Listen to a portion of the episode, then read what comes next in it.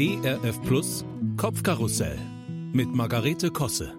So, gerade habe ich den Karton mit der Weihnachtskrippe aufgemacht und schon mal meine Lieblingsfigur rausgeholt. Den Esel.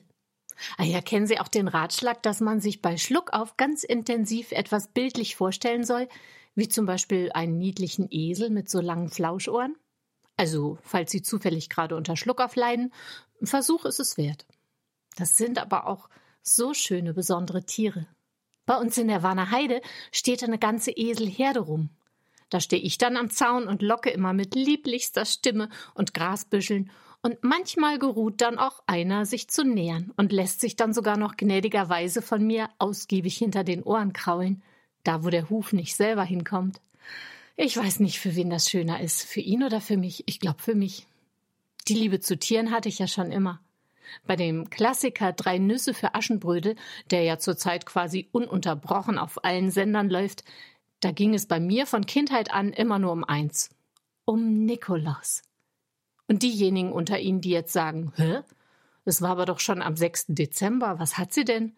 Den sage ich, Asche auf ihr Haupt, ob dieser Unkenntnis. Meine Güte, Nikolaus hieß doch das Pferd von ihr.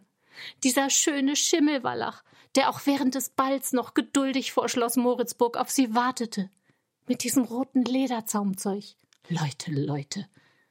Der Privatlehrer vom Prinzen dagegen, der saß immer auf seinem kleinen Fjordpferd, kam nie hinterher und rief eigentlich ständig immer nur, aber Eure Hoheit, so warten Sie doch. Ich schweife ab. Eigentlich war mir ja dies Jahr nicht so danach, aber morgen an Heiligabend möchte ich sie doch da stehen sehen, die Weihnachtskrippe. Flachschnitzerei aus dem Erzgebirge, seit über 50 Jahren im Familienbesitz. So also zuerst der Esel. Eins meiner Lieblingslieder als Kind war Was hat wohl der Esel gedacht in der heiligen Nacht von Manfred Siewald. Das konnte ich sogar selbst, mehr schlecht als recht, auf der Gitarre nachspielen. C-Dur, äh, A-Moll, F-Dur, Barré AW und G7. Tja, was hat er wohl gedacht, der Esel, wenn er denn da war an der Krippe? Kommt ja biblisch gar nicht vor. Aber ich find's schlüssig.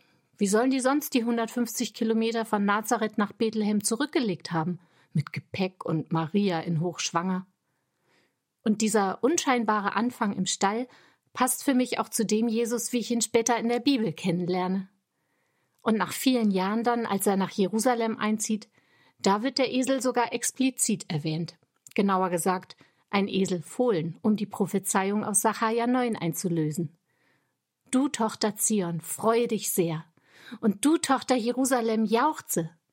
Siehe, dein König kommt zu dir, ein Gerechter und ein Helfer, arm und reitet auf einem Esel, auf einem Füllen der Eselin. Ich sehe das innerlich vor mir. Ein erwachsener Mann auf einem kleinen Esel. Die Jünger haben noch ihre Mäntel draufgelegt statt Sattel oder Decke.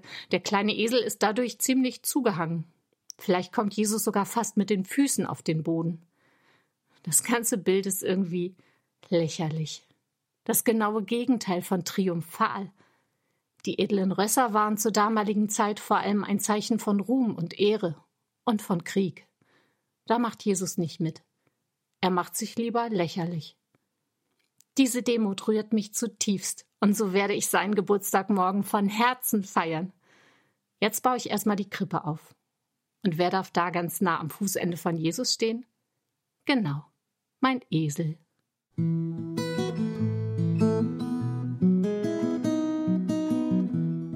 Kopfkarussell von und mit Margarete Kosse. Auch in der Audiothek oder als Podcast auf erfplus.de. ERF Plus. Gutes im Radio.